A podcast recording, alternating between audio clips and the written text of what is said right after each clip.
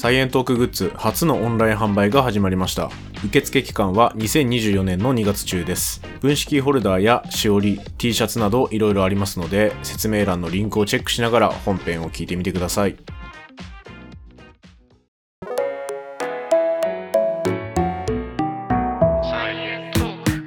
レンです。エマです。サイエントークは研究者と OL が科学をエンタメっぽく語るポッドキャストです。今回は復習会です。はい。記憶を掘り返そうっていう回ですね。はい。一回さ、科学史やり始めてから復習会やってたよね。うん。それいつだっけ？第59回、ビッグバンからアリストテレスまでっていうやつ以来、おー、59。うん。全然復習してなかったよね。そうですね。で、今100何回とかだから、そう。まあ、遅くね？復習すんの。いや、そえ、え、えなんで、なんで今このタイミングなんですか？ちょっと簡単。区切りがいいから。あカットしませんよ、さっきのは。ー。な、な、な、な、な、な。なななな。まあ、そういうことです。ああ、じゃあ前回復習した回からの分の復習でいいですか、そう。うん、っていう形ですね。それ以降。の、まあその60回以降ってことですね。うん、その間にさその人生史なりコラボなりいろいろ挟まってるから、うん。ボリュームはすごいことになってんだけど、うんうん。っていうか半分ぐらいしか科学史やってないもしかして。半分ちょいぐらいが科学史であとはその他の人生史とかコラボとあとイベントの話とか、ああ、そんなに多い？それ以外。結構多いねお便り会とかもあったもんね。そうそうお便り会とかもやってたりするんでそっかそっか。かなりマイペースですねあ科学ニュースもやってますよ、いつやったっけ ?2 回ぐらいしかやった記憶ないけど。やってるやってるあ、そうですか。うんまあそういう感じで記憶を掘り起こしていきましょそうっていう回なんですねう。うん。なんで復習したいんですけどちょっとねうん。僕あんまり今まで本を紹介してなかったんですよあはいはいはい。サイエントークのためにまあいろいろ参考文献とかは概要欄うん。に毎回載せてるんですけど、うんウェブページとかはそのまま見れるじゃんはいはい。リンク貼ってるんでね本とかってあんまりわからんかなと思ってうん。ちょっと買わないとその中身を見せることもできないしうんうん。なんで今回ちょっと化学系の科学史のうん。本をちょっと紹介しますあ、じゃあちょっと紹介してから、えっ、と、科学史の復習をやっていくっていうことですね。そうそうはい。これはね僕はあの感謝ですそうですね。あとは、あの、レン君の日々のね、裏側の努力というか、これぐらい本読んでますよっていうのもね、紹介してます。別にそれはいいんだけど。いやてかさそもそもさ、こんだけ科学と銘打ってさ、やってんのに何も勉強しなかったらやばくない？まあそうだね。うん。まあ一応勉強はした上で喋ってはいるんですけど、まあ、完璧では全然ないんですけどね僕の説明。うん。うんとか言っちゃったけど。うん。いやうんだよ。いやいや聞き直して最近ちょっとね自分の話を聞き直して、反省してるいっぱいああ。あここもうちょっとこう言ったらよかったなとかまあ、トライアンドエラーなんじゃないですか。そう、うんそういう意味で僕最近自分の復習をしたんですようんうんまだもうちょっとうまくできるなと思ってうん。うん。ね頑張りましょう。う んはいまあ私もですけどね、私はあんま直す気すらないっていうねい。や直す気ないの 直す気というかやもうね、難しいよね。もう、えーっととか、うん。何々とかさあみたいな、さあってめっちゃ言っちゃうし、なんかとかも口癖だから、直せれたらいいけど、僕うん。難しいよね。僕あれですよ。もう波長見たら君のなんかわかるよ。あ、そうなの？うん。カットして。いや、ちょっとじゃあ、そうだね。じゃあ、2024年は、うん。そういったなんかとか、さあとか、うん。そういうのを消すように努力します。おおいいね。そしたら編集時間も短くなって。うん。ウィンウィンウィンウィンですね。だよねうん。いはい僕もねあの確かにとかめっちゃ言うよねや私も言うわ。確かにのね率がすごい僕たちああ、とか、なるほどとか私めっちゃ言うって言われたことある。なるほども言ってるかなうん。うんまあいいやまあいいや。でちょ僕本紹介しますねうん。あの一冊目がこの世界を知るための人類と科学の400万年史。レナード・ムロディナウさんっていう人が書かれた本の日本語訳版をうん。読みました。400万年前っていうといつ頃からだ？400万年前は、まあ、ホモ・サピエンス出てきますとかそういうところから話してる。ああ、人間が出てくるところからか。人間っていうか、ホモ・サピエンス？ホモ・サピエンスの前のうん。ホモ・エレクトスとかさ、あー。二足歩行し始めましたみたいな話をうん。以前したことあるんですけど、まあそれとかぐらいから、うん。そのどうやって人間がまず知能的に発展してきたのかとか、うんうん。文字を生み出してどうやってコミュニケーションしてきたのかとか、うん。っていうところからその科学の発展みたいのを、まあこれは結構その歴史の時系列に沿ってずっと喋ってる本ですね。なるほどなるほど、うん。えそういうさなんだろう研究とか以前の話もあると思うんだけど研究とかの話もあるの、研究の話もある。ああじゃあ結構最近までを全部カバーしてるっていう感じなんだそうそうそう。で、それこそ最近の化学の、まあ、あの、ボイルさんの話とか、うんラボワジェの話とか、うんうん、まあそういうのも出てきますね。なるほどなるほど、うん。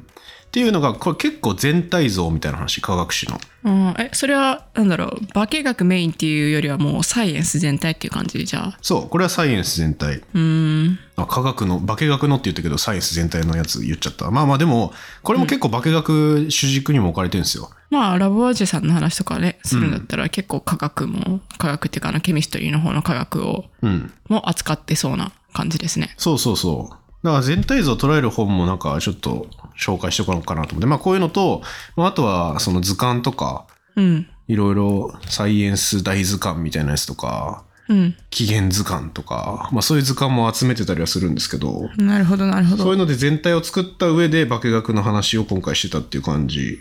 まあその方がね、あのやりやすいよね。流れが頭に分かってでどの部分をまあこういうふうに話していこうみたいな。構成立てられやすそうそうそう。やっぱ最近さ、長い話ってなかなかね、うんコンテンツとして難しいじゃん。わかるかな？この長い話え一つのエピソードが1時間とか長いっていうそういうこと？それともなんだろあ、そう、それもあるし。トピック的にうん。何エピソードも必要っていう方の長い、うん。なんか短くてやっぱキャッチーな方がいい傾向あるじゃない？ああまあねうん。でもなんか科学史やるってなってもうそれ無理なよね。無理ですね 普通にね、喋ったら何時間かかるんだみたいな話を、そうだねさらに濃縮して話そうとしてるから今。しかもさ、うんなんか進化とかそこら辺の話だったら、うんうんまあ、普通に時系列でさ追っていけそうだけど、うん。そのサイエンスが出てきてうん。化学とかうん物理とか、それ以外数学とか、うんそういうの出てき始めたらさ多分並行して発展していくじゃんそうそうそう。そういうのとかも話の順番とか難しいよね。難しいんだよね。うん、で、それを完全に網羅した一冊みたいなやつって俺はないと思ってて、そうだね。まあ、本ごとに切り口はやっぱあるんよね。うんうん。なんで、さっきのこの400万年史は、うんまあ、割と人間の進化の全体の中で科学の進化はこういう感じですよっていう、はいはい、はい。結構俯瞰してるレベルが高い。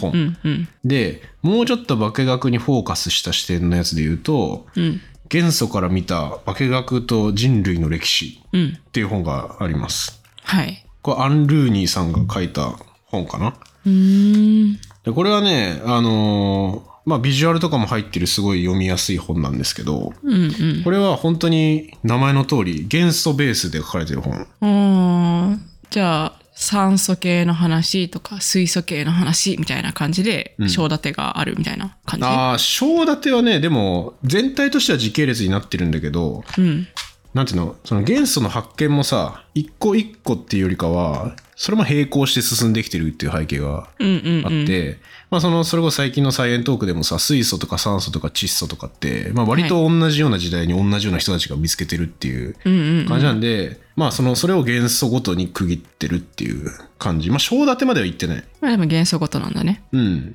で、この元素はこういう感じに見つかりましたよみたいなのが結構まとまってる本。じゃあ割とうん。最近なんだろう400万年前とかからではなく、うんうん。発見ぐらいから書かれてるっていう感じなのかなあまあね、本当の生まれたビッグバンらへんの話も一応書いちゃいるかな。うーんその、そもそも元素ってどんなもんですかみたいなうんうん話とか。じゃあ結構元素の理解を深めたい人にとってはいいかもねそうね。あ、まあビッグバンっていうよりかは、まあその元素説の話から入ってるね。あ元素説古代文明。えっ、と、アリストテレスの四元素説とかもうん。カバーしてる。カバーしてるカバーしてる。うーん。とかいう話が書いてたりする本とか、まあ、まあこういうものを参考にしてね、いろいろ話してたりはするんですけど、まあ、あとタイトルだけ言うと、ケミストリー世界史、おうえー大宮治さん、お、日本人。河合塾の講師の人が書いてる本。へえ。まあ、これも時系列ごとなんだけど、これは本当にキャッチーなトピックで、それについて書いてるっていう感じ？例えば？例えば、話したやつで言うと、ビールの話したっけ？でもしたよね。したね。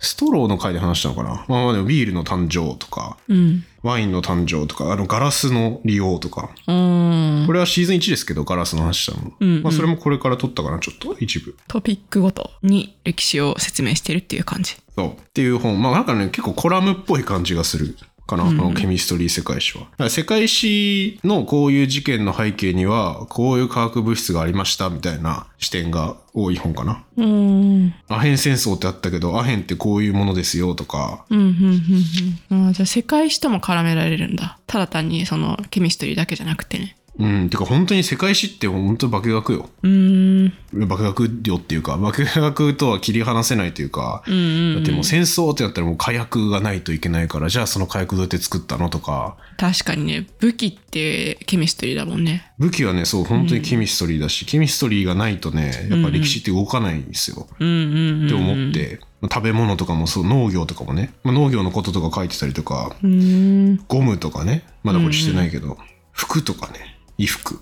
確かに。最近で言ったらさ、なんか、パソコンとかそういう系もさ、うんあの、結局、わかんないけど、半導体とかさ、そういう科学に支えられてる面もあるもんね。そうそうそう、化学なんで。で、あとは、世界史は化学でできているっていう、あまあ科学って読むと思うけど普通。っていう本も、これも、玉木武雄さんっていう、この人はもう超有名な人ですね。あ。へえ。これもじゃあ、世界史と科学を、うん。あの、織り交ぜた話みたいな。そうそうそう。これ何が面白いの？これはね、結構サイエントークの構成に近い感じ。えっ、と、サイエントークの構成ってどんな構成だ？確かにサイエントークの構成ってでもなんか一個のトピックに関して歴史的な話から始めて、こういう例ありますよとか。話するけど、この本だと、例えば火の発見とエネルギー革命っていう章があって、うんうん。まあそれは火をいつから使ってるんですかっていう話して、フロギストンの話して、うん。酸素見つかった話して、今のエネルギーの使われ方の話をしてるみたいな。まあ、サイエントークはこれを結構もっと分割して、うん。火を使い始めたのはいつからですかっていう話も前しましたよね。うんうんうんうん。とか、酸素の発見の話とかもしましたけど。じゃあこの本も割とトピックごとにうん。そのトピックの歴史を話してるみたいなそう感じそうそうなんだ。。うん。うん。エネルギーならエネルギー。うんうん。あと、面白いのが、カレーライスはカレーライス。食べ物の歴史みたいなのがある。ああ、食べ物の歴史だったらわかるけど、カレーライスの歴史みたいな。うんなんかね、カレーライスから深掘りしてる。あ、そうなんだ。う。うん。米と、あと、じゃがいもと肉とっていう話とかね、いろいろ組み合わせてとかね。あ、そういうことね。そうそう。ってやってたりしますね。まあ、みたいな、まあまあ、今これ4冊だけ紹介しましたけど、うん。まあこういうね、本をね、いろいろかき集めて、トピックに沿いそうなものとか、その出てくる研究者の逸話みたいなのを集めて喋ってるっていう感じなるほど。がこのポッドキャストですね。はい。じゃあ今の話で興味がある人がいたら、概要欄を見たらいいんですか？そうね、概要欄に一応使ってる本は書いてるんで、うんうん。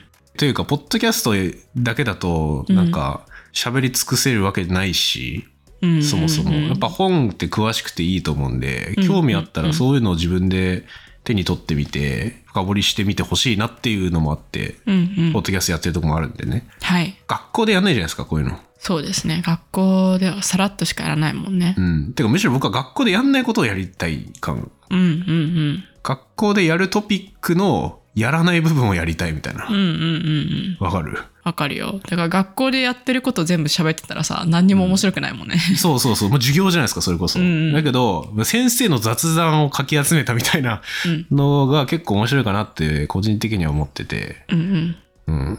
先生たちしたくてもできない話もいっぱいあると思うんですよ。うーんとかさなんかサイエントークを聞いて、で授業で雑談しましたみたいな先生も確かいなかったっけ？ああ、いたね、うんうんうんそういうコメントをもらったことあるけど、んまあまあでも限度あるじゃないですか。うん。うん。そういうのをね、担当したいって。聞いてくれたら嬉しいなっていうのはあるけどね。そうですね。うん。まあまあ、でもなんか話のネタとして使ってください。よければ。あっていうね、まあこれはあの、ただのおすすめです、僕の。またなんか、もっと紹介してほしいっていうのがあったら本の紹介とかもしますけど。はい。じゃあちょっと早速ざっと振り返っていきますか。はい。本編ですね。本編です。うん。じゃあ前の復習はビッグバンからアリストテレスまでやったんですよ。はいはい。これも結構うんすごい話だいぶ凝縮されてるよね。だいぶビッグバンからアリストテレスを1話の中で復習するって。いえ、はしょりすぎだろみたいなね。うん。宇宙で138億年歴史ありますけど、うんほぼ138億年分やってるよね、これ。うん。ちなみにね、これ再生数ランキング超人気です、これ。あ、そうなんだ。復習会。へやっぱね、復習したいんじゃない？わかんない。復習じゃないか。え。いや、復習したい。だってさ、結構科学史も長いし、うん。あの、一個一個のエピソードでは、あ、そうなんだっていうふうに納得するけど、うんなんかその全体の時間の流れみたいなのってあんまり忘れちゃうというか、うん。前のエピソードと今回のエピソードどういうふうにつながってるんだっけみたいなのは私結構忘れちゃうから、うんうん。まあ一回でさらっと復習してほしいっていうのはありますね。うん。で、まあ気になったらそのエピソードをね、うん。実際聞いてみてっていう入り口にもなるかなとは思ってて、こういう復習会。あーあ、じゃあさ、うん第何十何回でこれ話しましたけどみたいなところ言おうよ。あそうね、うんで、これから聞き始めてくれてる人も全然いると思うし、そこから過去回聞いてもらうみたいなのに繋がったら僕は嬉しいなって思いますね。そうですねはいうんで、まあ、最初、ちょっとトリッキーなやつからなんですけど、はい。車輪と円周率の歴史っていう回が第61回はい。にありました。ありましたねう。ん。3.14をひたすら求め続ける人類と円の物語っていうね、うんうんうんうん。話でしたけど、これなんでしたかっていうと、アルキメデスの話をしたかったからなんですよね。アルキメデスは何をした人でしたっけ？アルキメデスは、まあ、それこそ円周率3.14をうん。幾何学を使って求めに行ったっていううん。人ですね。あれだっけ？あの、円の内側に内接するうん。多角形と、うん。外側に外接する多角形の間に円があるから、うん。だから円周率もその間っていう説を唱えた人。そうそうそう。まあ、円を禁じしてったみたいなことよね。ああ。南角形とかで。うん。っていう人がアルキメデスで、まあ、この人、浮力とかそういうものも見つけてる。見つけてるというか、まあ、概念として。初めて言ってる人なんだけど、まあすごいね。なんか、幾何学から浮力まで。うんもうそうだし、あの、なんか透析機みたいなやつで透析機作って、あの、そっちの、あの、石投げる方のね。他に何透析機ってある、えあの、医療の透析。え 無理やろと思って。血液の透析それはレベル高すぎる。さすがにね、さすがにね、2000年前にね、透析機は無理だそうね。医療発達しすぎ でも、まあ、すごい人ですよ、アルキメデスさん。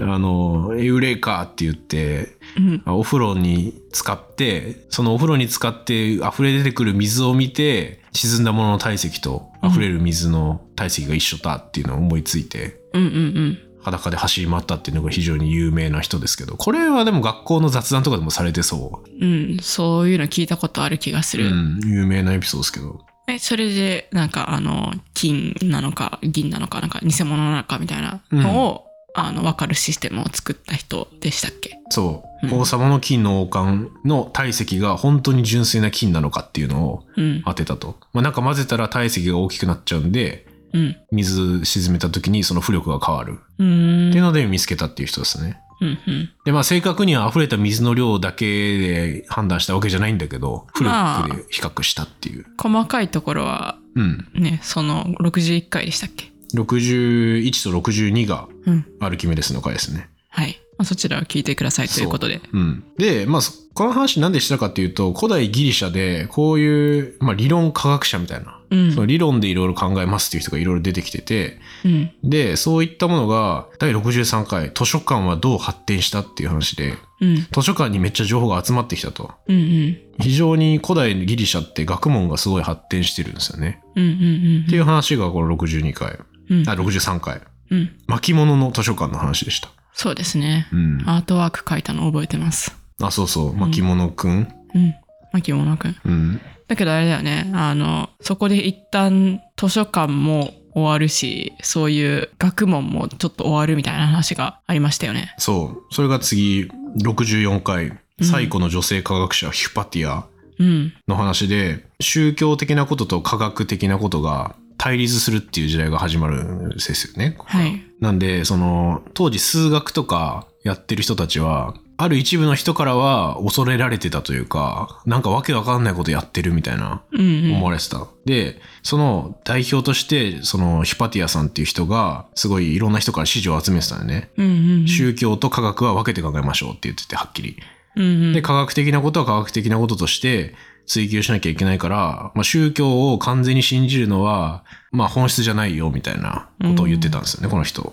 この時代からそういう人がいるっていうのはすごいね。ね、そうそうそう。まあしかも女性だしね。うん。まあまあ、すごい今っぽいなっていう感じなんですけど、うん。まあさ、そういう人が、その、キリスト教とか、まあその宗教の波に巻き込まれちゃって、まあ暗殺されちゃうんですけど、で、その時に図書館とかも燃やされちゃって、うん。当時いろいろ集まってた情報も、まあ、結構失われちゃうっ。ていうね、歴史を我々辿ってるんですよね。じゃあ一旦ここで科学が下火になるみたいなそう。感じなんでで、すかね。で、キリスト教とかで、まあ、支持されてたものの考え方っていうのは、うん。アリストテレスの考え方でしたっていうことで、世の中のものは4つの元素からできてます。うん。水と火と土と空気ですっていう、その説でみんな信じて、四元素説ね。そう。っていう世界観になりましたよっていうので、一回それ以外の理論とかは、うんまあまあ下火になっちゃうんですよね。うんうんうん。アリストテレスもまあ科学者、まあ、サイエンティストであるといえばあるけれども、うん、うん、そうそ間違ってたんだよね四元素説間違ってるじゃん。う。うん。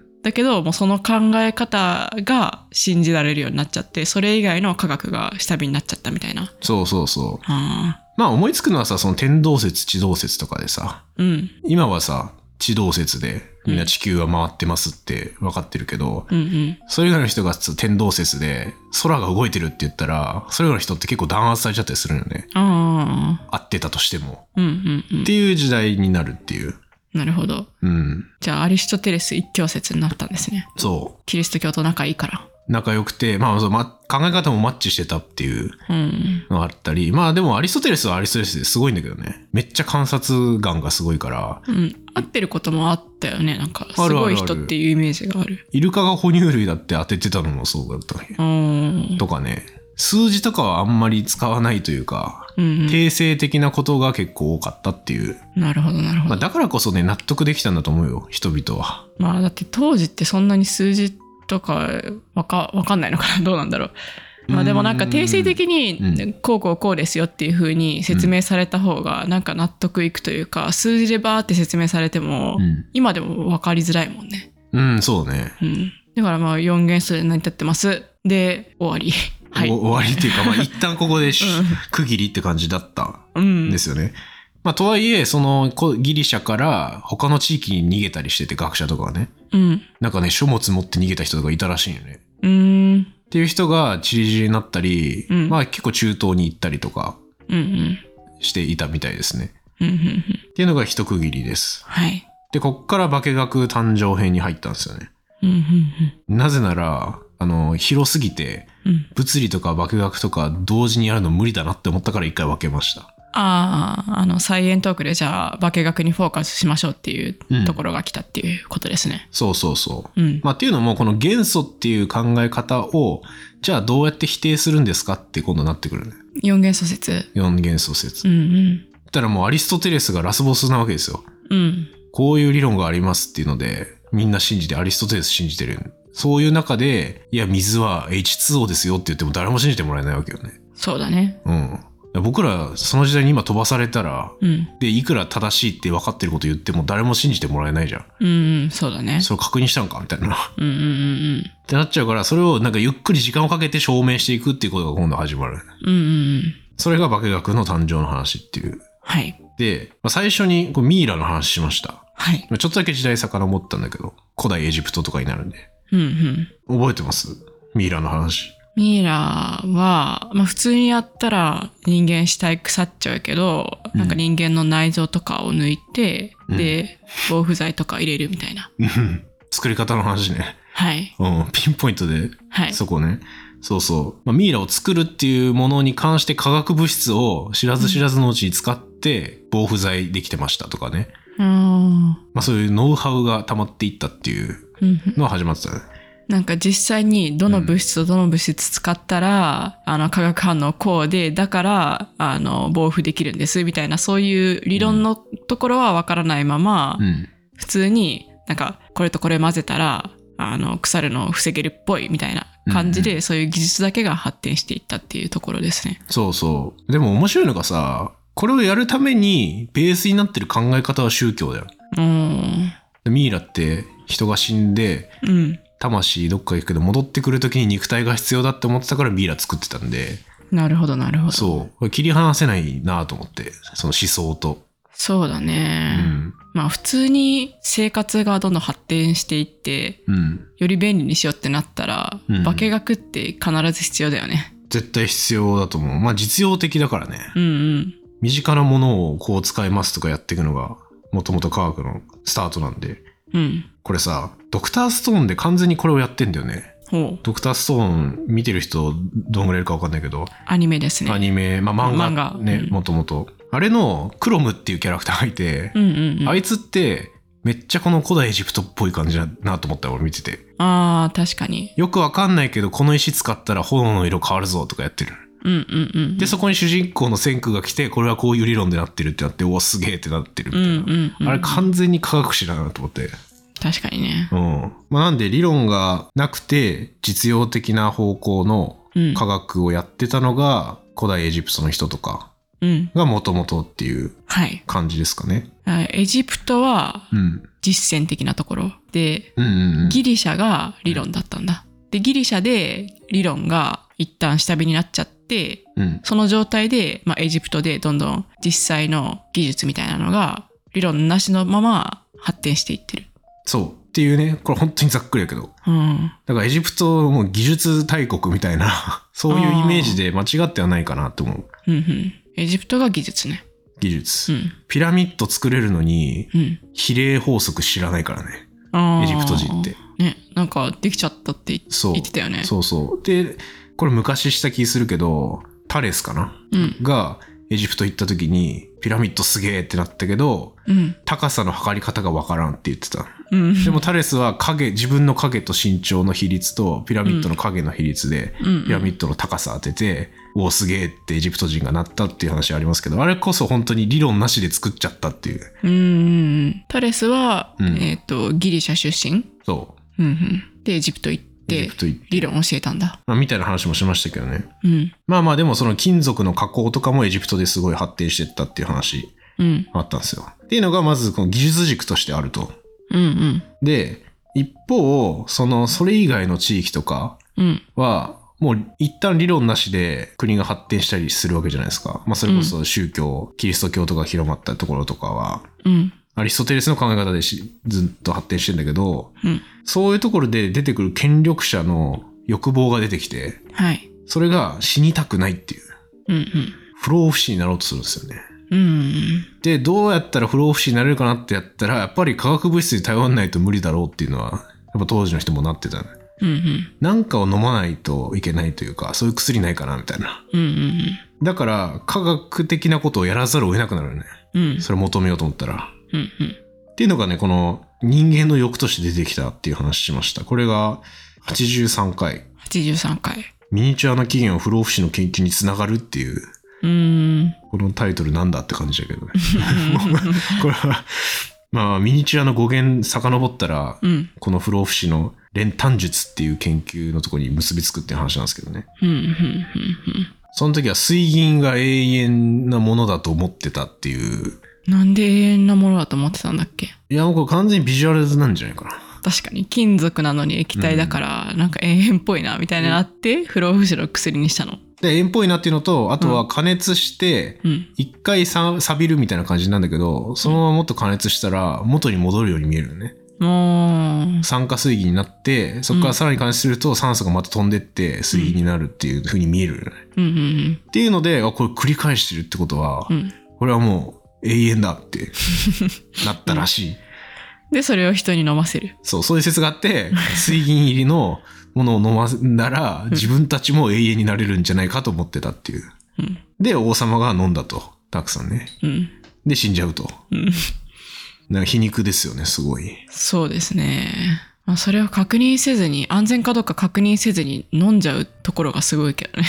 うーん、どうなのね。まあ、なんか毒味みたいな人人いたとは思うけど、うん。始皇帝も飲んでますからね、こういうの。へえ。まあ、っていうのが、これまだ独自の理論が発展してるみたいな感じかな。うんうんうん。正しくはないけれど、うん。まあ一応ちゃんと考えてこうなんじゃないかってうん。予想して、で、それを、まあ、検証して失敗してるわけだけどね。まあ、そうだね。いや、だから、さすがに気づき始めるよね。うん。だって死んでんだもん。さすがにこれ毒じゃねえみたいになっていくっぽいけど、うんうん。まあ、それはそうなんだけどね。まあ、とりあえず理論をもう一回うん。考えるっていうフェーズに入ったのか。あ、そうそうそう。考えるというか、まあそれが正しくなかったけど、今回は。うん。でも今まで完全技術だけだったものが、うんうんちゃんとその裏にあるベースも考えようってなって、うん理論が少しずつまた出てくる。そうそうそう。ちょっと復活してくるというか、うん。それこそ昔の人はこういうの使ってたぞみたいな研究もされてたみたい、当時。ああ。っていうのは？だから、錬金術とかをやるために、さらに、まあ昔の人じゃないですか、僕たちからしたら。うんで、。その人たちがさらに昔の文献とかを見て、うんうん。こういう研究昔ギリシャでやられてたぞ。で、ちょっと参考にしようとか。ああっていう。のもちょっと出てきてたっていう。なるほど。昔の理論とかをもう一回ここで学び直そうっていう風になってたんだ。そう。っていうのが、まあちょっとずつ出てきたって感じ。いきなりは出てこない。うんうんうん。で、まあそういった、まず不老不死の薬作りたいよっていう話と、うん。この技術的なところ、うんさっきまでエジプトにありましたよって言ってた、まあそのミイラ作るところから金属をいろいろ加工しますっていううん。技術が出会いますと。うん。ってなった時に、そこで、まあ新しい実験器具が生み出されたりとか、うん。まあその金属を加工するっていう技術と、まあ水銀も結びつくわけじゃないですか。うんうん。っていうところで、錬金術。わかりやすいのだと、まあ鉄みたいな普通の金属から金を作ろうっていううん。人たちが出てきて、じゃあこの技術使ったら不老不死の薬も作れるんじゃないっていうので、うん錬金術と、まあ、不老不死の研究も結びついていくっていう。う。で、一緒に発展していくのね。うんうんうん。なんか今で考えたらさ、錬金術って金を作るための術でさ、うん不老不死はまあどっちかというと薬だからさ、うん。まあ、金属と医薬品ってちょっと別じゃないとか思うけど、うんまあ当時は割と一緒として考えられてたのかな。そう、錬金術の目的がね、うん。そもそも、まあ、金を作るっていうのも目的なんだけど、うんそれとセットで不老不死の薬を作るっていうのも目的に入ってるのね。うーん。なんかね、とにかくね、その、高貴なものを作るっていう概念になってたらしいよ。もう、錬金っていうものが。なるほどね。うん。でそのトップがやっぱ不老不死。うんうんうんうん。王様はやっぱそれ欲しい、ね。なるほど。だからもうみんなで錬金術やって、そういう薬を見つけろっていう、うーん。すごい時代ですよ。すごい時代ですね。うん。で、まあそういう時代になって、85回、毒性学の父は水鏡錬金術師っていう、パラケルススの生涯と医科学の誕生っていう回が。あります。これパラケルススさんっていう、まあ結構ぶっ飛んでるおじさんなんですけど、うん。まあ、この人は錬金術と、まあ、医学をさらに融合してる。不老不死っていうよりかは病気を治すっていうところにこの錬金術で作ったものを使えるぞっていうのをうん。提唱してた人なのそもそもそれまでの薬学不老不死以外の薬学うん。病気を治すって植物由来のものとかを使うのがメジャーだったのうんうんだから金属とかを使ってる人誰もいなかったよねうん。うん。でパラケルスさんがもう金属も使えるんじゃないかっていうので使ってみただから鉄とか、まあ、水銀もこれ梅毒の治療に使ったっていう記録が残ってたりするんだけどうーん。それ病気に使うっていうのをやってたとそうなんだ。うん。で、あとは、量が大事だよっていうのも初めて言ったっていう。ほうほう。たとえ薬になるようなもんでも飲ませすぎると毒になるぞっていうのを初めて言った。ああ、そうですね。うん。いや、うんうん本当にその通りなの、ね。本当に今にも通ずることですね。うん。っていう錬金術師が出てきたり。うんうん。だから、いろんな物質の応用とか、うん。その物質自体を調べるっていう錬金術師がいっぱい誕生したっていう時代なんですよ。なるほどね。じゃあもともとは金を作るとか不老不死を目指すっていうところだったけど、うんうん。それを目指しているうちに新しい技術とか新しい発見があったっていうことなんですね。そうそう。まあ実験技術も上がってくるし、うんうん。なんかより今に近い理論を考える人が出てくる。うん、例えば？あその、その代表例がうん空気って本当に1個なのって考える人出てくるとか。あそれって今までの歴史だったら、まあ、空気は空気で1個の元素だって思われてたんで、それは誰も疑ってなかったんだけど、あそうだよねアリストテレスは空気と水と火と土からなるって思ってて空気はそれ以上分けれないって思ってたんだよね。そうそう。うんだけど、こういうさ、錬金術とか実験とかをやっていくと、うん。気づいちゃったりするわけよ。うん、なんか空気って複数のも入ってんじゃないっていうものに気づく人が出てくる。あの、うんうんネズミを使って実験とかもやってたみたいなね。うんうんうんで、それこそネズミをさ、容器に閉じ込めたら窒息しちゃうっていうので、うん。うんこれなんだみたいな。うんうんうんうんっていう人が出てきたら、そこから酸素とか二酸化炭素みたいな考え方が生まれてくるわけじゃないですか。うんうんっていう、なんかちょっとずつ、錬金術やってたはずなのに、なんか今まで僕たちが考えてた考え方、本当に合ってんのかなっていう人が生まれてくる。なるほどなるほど、うん。だんだん最近になってきますね。そう。で、それが第90回、空気って何の始まり？おお。これロバート・ボイルさんっていう人の話をしました。ボイル・シャルルの法則のうん。ボイルさん。そう。この人も空気をすごい研究してた人で、うんうんなんで窒息するんだろうって、それこそマウスとかでうん。うん。考えたりした人だね。で、結局、ボイルさんが行き着いた結論は何なんだっけ？ボイルさんが行き着いた結論は、空気は1個じゃなさそうっていう。ああ、それ合ってるね。そう。うん。でも誰も言ってないの、その時。だから、流行りもしてない、当時。あーまあ確かにその空気がもうそれ以上分割できない一つの元素っていう風に考えられててそれが当たり前だったらうん。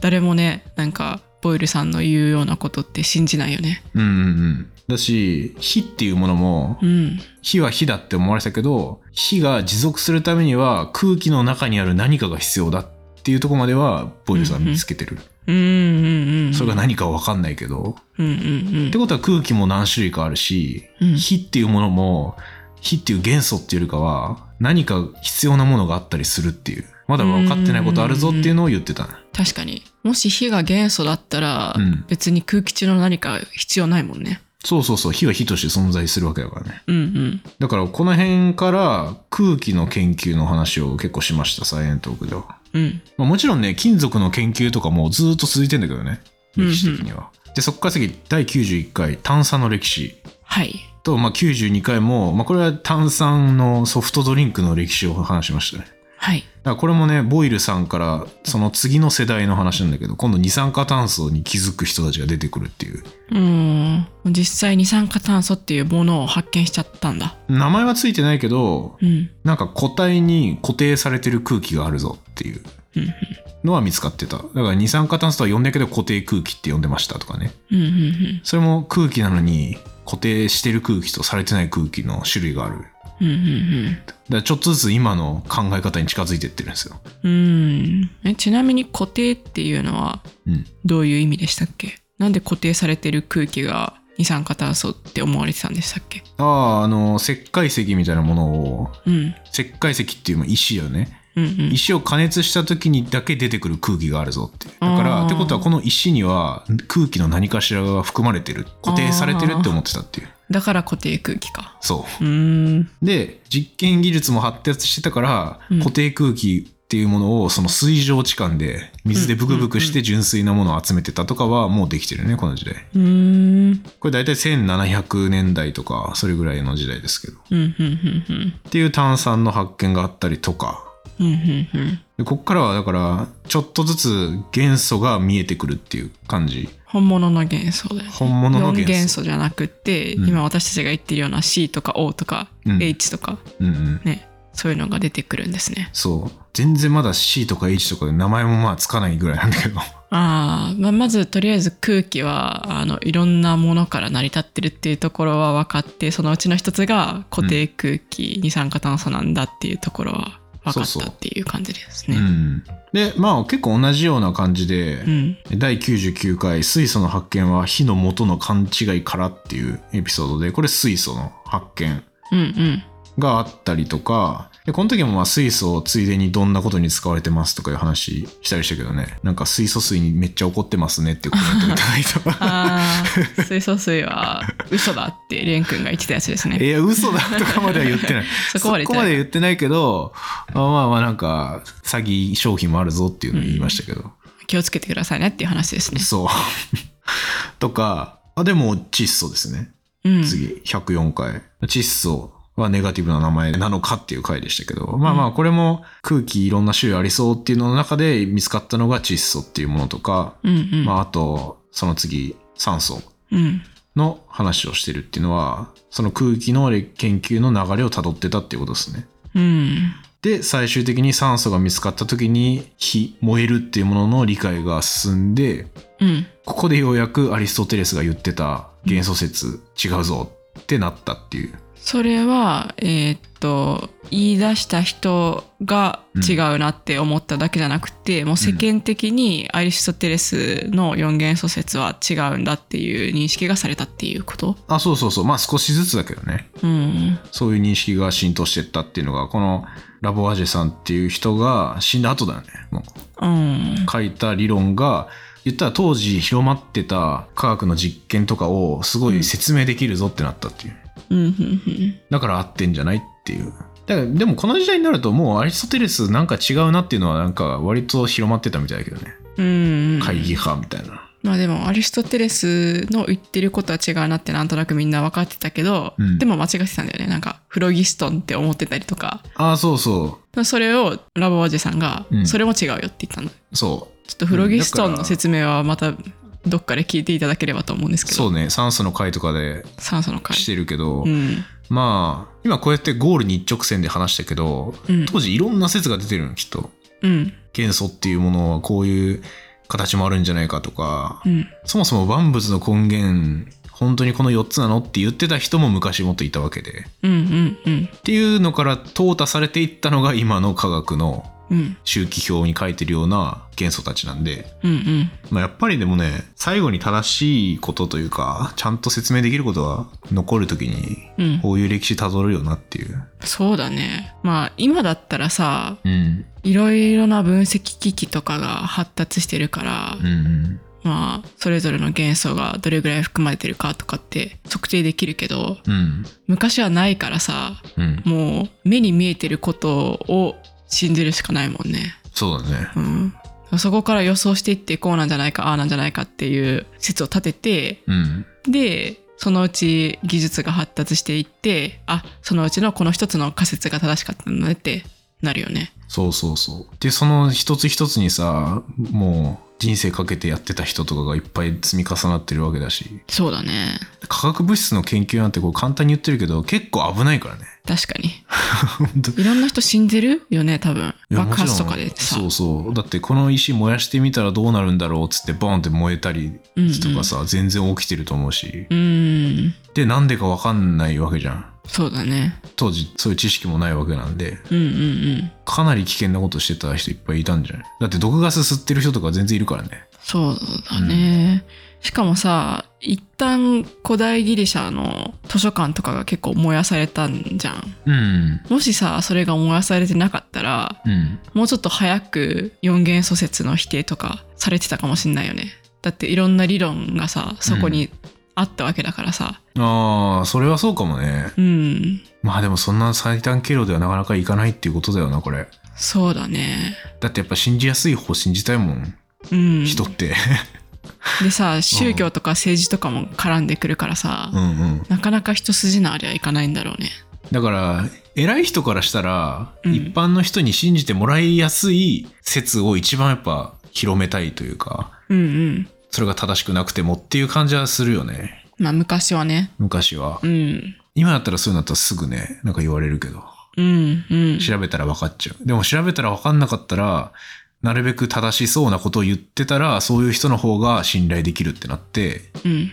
権力を得たりとかうん。するんじゃないかまあでも今はさ、な。うん。そういう権力を得るような政治家と科学やってる人ってもう全く別だもんね。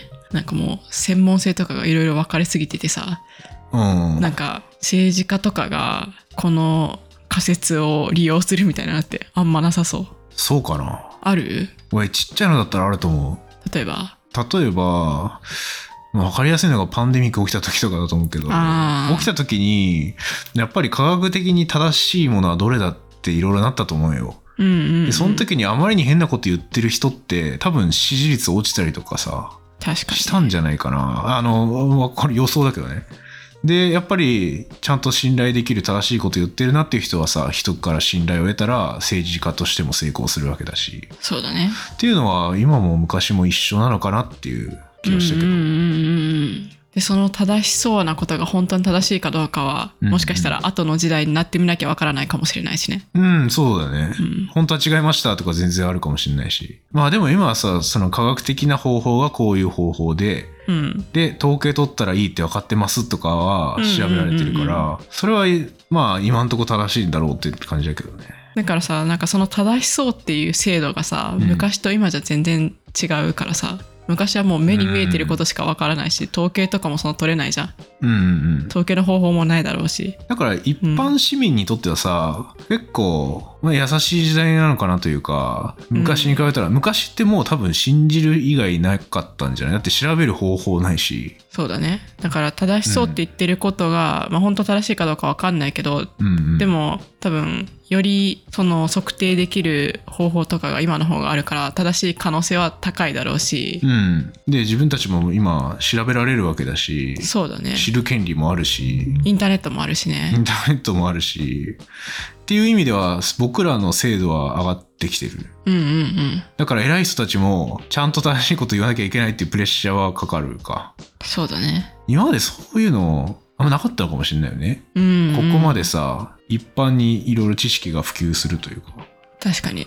長い目で見たらね。うん。とか、何でもネットで調べられるようになるとかね。うん。とか、あとはそういう偉い人たちに対してうん反論できる場とかもさ、なかったじゃん、多分今まで。だけど今はさ、ね SNS とかでさ、うん。全然言えるしね。言えるね。まあ言ってどうにかなるかわかんないけど、声を上げることはできるな。そうそう。で、それがさ、うんなんかバズればさ、もしかしたら、もう一回、それ正しいのかってなるかもしれないし、うんうんうん。だからさ、今科学、科学者にとってはすごいやりやすいんじゃない？そうだね。多分昔よりはそうなのかな。うん。まあでも複雑化はしてきてるからね、どんどん。だかうんうんら科学のいろんな入り口があって、で、それで結局は個人ごとにさ、うん。うん。みんながどれだけその正しい知識を持ってというか、みんなの世界への理解がすごく大事というか、まあそれ当たり前なんだけみんなの世界への理解がとそうじゃん。いやいや、ても大事。いやなんかいや自分で思うもん、俺自分に。うん。なんか、やっぱ正しいこと信じたいじゃん。そうだね。だからこそ水素水とかも盲信しちゃダメだよって。いや、その話になっちゃう。いや、まあ、そういうわけじゃないんだけど、まあまあ、純粋になんか面白いとは思うんだけど、そういうのを知るのはね。うん。私、こんだけさ、分厚い歴史辿ってきてるのにさ、うん。何も考えてなかったら多分繰り返してる。昔の人考えてたことをもう一回自分で言うみたいな感じになっちゃったりするけど、なんか学ぶことによってさ、本当に今までになかった考え方を生み出せるかもしれないとか、研究で言ったらね、ああ。とかもあるし、そうだね。自分が考えてることをもしかしたら昔の人考えてるかもなっていうところは知るのは大事だよね。うん、だし、まあ現代でもね、同じこと考えてる人最低10人ぐらいはいるいるからね。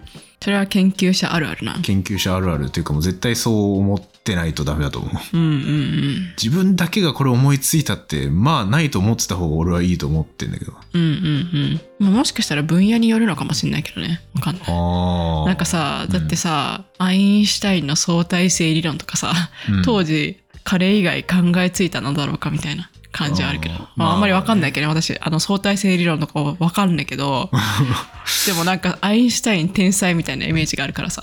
うんうん。だから、なんか物理とかさ、そういう超複雑な分野では、もしかしたらその人しか考えられないようなこともあるのかもしれないけどね。うん、まあでも、同じ時代ではね。歴史上何人かぐらいでしょ、多分それ。うん。っていう感じだけどね。うん。まあね、わかんない。それを、だから思いついて形にする力がある人は自分だけかもしれないとか。もちろんあるだろうしね。っていうね、いやなんかちょっと今、あれだな、科学史の話してたら何を信じるかみたいな話になったけど。いやでも科学史ってそういうことじゃない？うん。真実とは何かの何かっていうところを追ってきた歴史？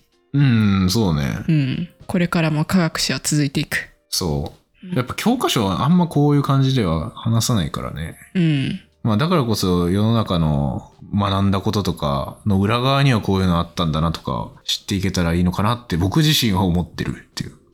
感じですかね。そしてそれをサイエントークで発信してください。あ、はい。はい。私は聞く側なんで。ざっくりだから復習できましたかね、これで。できたんじゃないですか？う。ん。大体喋ったかな全部。うん。なんかやっぱり一つ一つのエピソード聞くよりも、うん。ざーっと流れを今説明してもらったから、うん。その方が流れが理解できた。